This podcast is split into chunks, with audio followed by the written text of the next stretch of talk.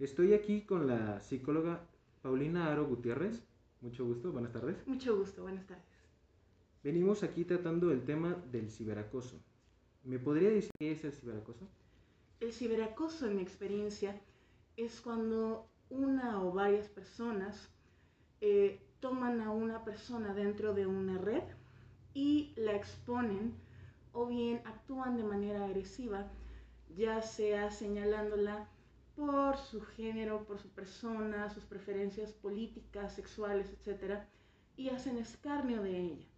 Esto puede ser también a través de compartir publicaciones que la humillen, mandar mensajes amenazantes, incluso hasta llegar a compartir publicaciones de índole privado con grupos o con personas donde esta persona puede verse afectada.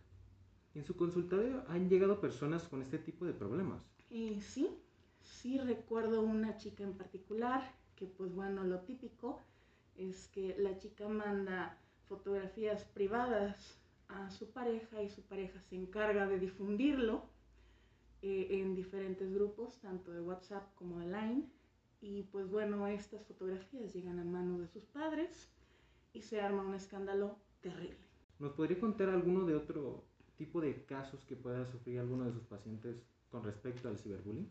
Bueno, en, respecto a ciberbullying puede haber, eh, me tocó el caso de una chica también, donde em, ella hace un comentario acerca de una situación que estaba pasando en su trabajo.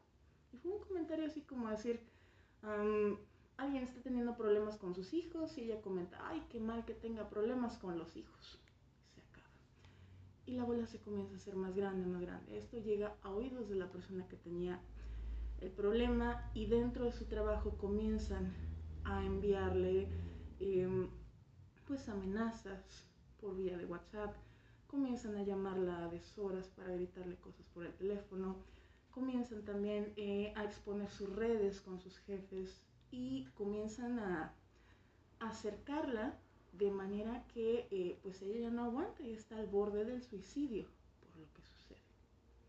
¿Cómo la familia o amigos puede apoyar en este tipo de casos al victimario? ¿Cómo puede la familia o, o los amigos apoyar al victimario? Pues muchas veces, por ejemplo, como en el caso de las, de las fotografías de Pax, llamadas ahora, em, que no le dicen, oye, eso está mal, no lo mandes, no lo envíes, Em, a veces las familias se unen al bullying. A veces las familias con tal de tapar lo que está haciendo su hijo, su hermano, su pareja, deciden también ser partícipes de lo que está sucediendo y se envuelven en una espiral de, violencia cibernética. Entonces, es difícil porque al final del día parece ser que la sociedad eh, vive fascinada con rostizar a la gente. ¿Qué cosas no se deben hacer o decir en frente de víctimas de este tipo de problemas como es el ciberbullying? Oh, eso, es algo muy interesante porque generalmente lo primero que se les dice es, ¿para qué enviaste esa fotografía? ¿Para qué subiste eso?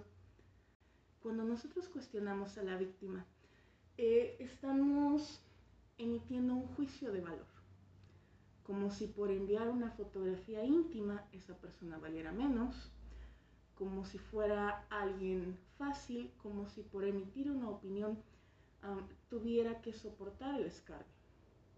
Leí una frase hace un tiempo y me parece muy congruente. Debemos recordar que eh, las redes sociales son una dictadura de índole personal. Nadie tenemos que andarle pidiendo opinión ni democracia a la gente sobre qué publicamos. Y esto debe ser respetado. ¿Cómo ha solucionado los casos de ciberacoso en sus pacientes?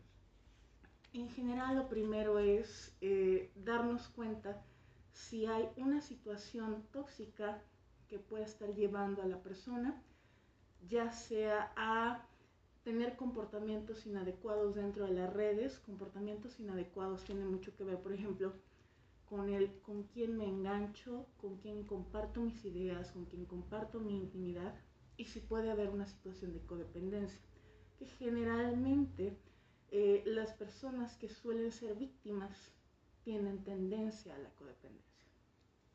entrada. Posteriormente, es también el eh, asegurarle a la persona que esto que ha sucedido, pues bueno, en, en la mayoría de los casos no es su culpa. Hay personas que sí efectivamente se ponen en el filo de la navaja y emiten opiniones o suben videos o fotografías que pueden causarles polémica. Em, no sé si tú recuerdas, por ejemplo, unas chicas que subieron una foto matando a un gato. Sí, que fue sí, algo, sí. algo terrible, donde sí se les realizó ciberacoso, pero al final del día era una situación pues de índole sociopático. Entonces, pues bueno, se pusieron ellas mismas en el filo de la navaja. No vamos a emitir juicios acerca de si lo que hicieron está bien o está mal, pero ciertamente hay cuestiones polémicas que nos pueden hacer mucho más vulnerables. ¿Qué tips podría darle a la gente que apenas está iniciando a ser víctimas de este gran problema? Ok, lo primero, hay que limpiar las redes. Muchas veces no nos animamos a eliminar a los compañeros de escuela, de carrera, de amigos de cualquier lugar, porque nos vamos a ver mal si los eliminamos. Pero en realidad cualquier cosa que haga daño a tu vida, hay que soltarla. No tienes necesidad de mantenerlo ahí por mantener una pose. Es mejor mantener la cordura que la pose. Sí, eso está. Es, en primer lugar. En segundo lugar, eh, recordar que no, no hay por qué victimizarnos. Que nosotros hayamos decidido enviar una fotografía, emitir una opinión o subir un video. Tiene mucho que ver con lo que nosotros tenemos de relación con las personas. No necesariamente, bueno, con las personas a quienes les enviamos esto, no con el resto de la gente que decide meterse. Entonces, es importante contextualizar, porque muchas veces las cosas se sacan de contexto. Nuevamente, volviendo al video del gato, hay un video donde eh, la mamá de las niñas las está golpeando, pero de una manera salvaje, que fue por lo que se llegó a la realidad. Cuando comienzan a criticar a la mamá, ella dice, pero ¿saben por qué lo hice? Porque estas cosas hicieron bla, bla, bla, bla. Cuando se dan cuenta del contexto, entonces la gente cambia. Entonces tenemos que contextualizar qué es lo que está pasando y por qué se llegó a ese punto. Y en tercer lugar, eh, pues siempre es bueno allegarse de familia, de amigos y de personas que no nos juzguen. Los juicios de valor, paradójicamente, no deben tener ningún valor sobre nosotros.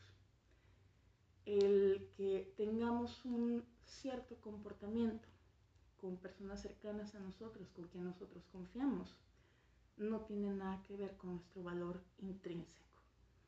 Y eso es algo que tener bien presente. Y finalmente, pues si sentimos que es demasiado, también acudir a pedir ayuda. Nunca está de más que alguien nos ayude a brincar la zanja de ese tipo de problemas. ¿Me podría dar algún, no sé, orientación de cómo se podría distinguir a alguien que está sufriendo este tipo de, de problema, que es el ciberacoso? Generalmente son personas que cuando se ven enfrentadas al acoso, comienzan a dejar de publicar, que suelen ser muy activos en redes y dejan de publicar, dejan de contestar en los, ¿cómo se llama? Los inbox, por ejemplo, los mensajes directos, um, cierran sus redes y comienzan a retraerse. Cuando intentamos contactarlos, generalmente por vías de mensajería instantánea, también deciden no siempre contestarnos. Eh, suele ser muy, muy abrumador. Um, te comparto, yo soy activista y pues como activista sufrí ciberbullying y es de repente terrible que ves en tu inbox, uh, no sé, 80 mensajes y todos son amenazas. O de repente te das cuenta que tu teléfono también está lleno de amenazas o de mensajes horribles y de cosas terribles que te dicen. Entonces, cuando una persona comienza a aislarse, comienza a cerrar sus redes y comienza a dejar de contestar, podemos darnos cuenta de que hay un acoso o un abuso de parte del otro. Me pregunto yo cómo es que los padres se podrían dar cuenta, porque la verdad la mayoría de padres no están muy al pendiente de sus hijos o no están conectados mediante redes sociales con ellos. Puede ser eh, hasta confuso para ellos que en algún momento mm, le digan a sus hijos que, bueno, le digan que sus hijos tienen el problema del ciberacoso, cuando ellos en realidad, no sé, no sé cómo se podrían llegar a enterar ellos por medio de una convivencia personal. Mediante la convivencia personal, eh, los síntomas son muy similares a cuando una persona ha estado sufriendo eh, bullying físico, bullying de manera personal o acoso sexual, donde comienzan a volverse retraídos, agresivos, cambian sus hábitos de sueño y sus hábitos alimenticios y al mismo tiempo comienzan a estar constantemente a la defensiva de todo y de todos y hay una labilidad emocional muy presente. Por otro lado, también sería importante que los padres ejerzan su derecho como padres y mientras tengan hijos menores de edad, pues bueno, tengan la contraseña de las redes sociales de sus hijos. Eh, hay una frase maravillosa en Los Padrinos Mágicos que dice, te permito ejercer tu libertad tocando a tu puerta para entrar, pero ejerzo mi eh, autoridad como padre, entrando de todos modos, que al final del día es parte de lo que nos permite frenar el bullying y frenar las conductas que los exponen al bullying. Y para finalizar, me encantaría que nos pueda dar un consejo a las personas que no hemos sufrido de este tipo de problemas, a cómo prevenirnos de ese tipo de agresores. Ok, ¿Cómo prevenirnos? Es importante que los detectemos de inicio. ¿Cómo los detectamos? Son ese tipo de personas que a todas tus publicaciones le dan me divierte, a pesar de que es algo serio, ¿no? O esas personas que dices, ay, hoy amaneció azul y te dicen, sí, pero no estás viendo el azul.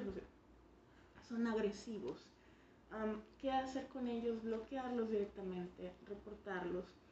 Em, tratar de mantener una conducta en redes sociales que no nos meta en problemas. Ya sabemos que es muy tentador de repente y es muy divertido subir cosas que pueden causar escándalo o que puede ser una manera, insisto, de compartir nuestra intimidad.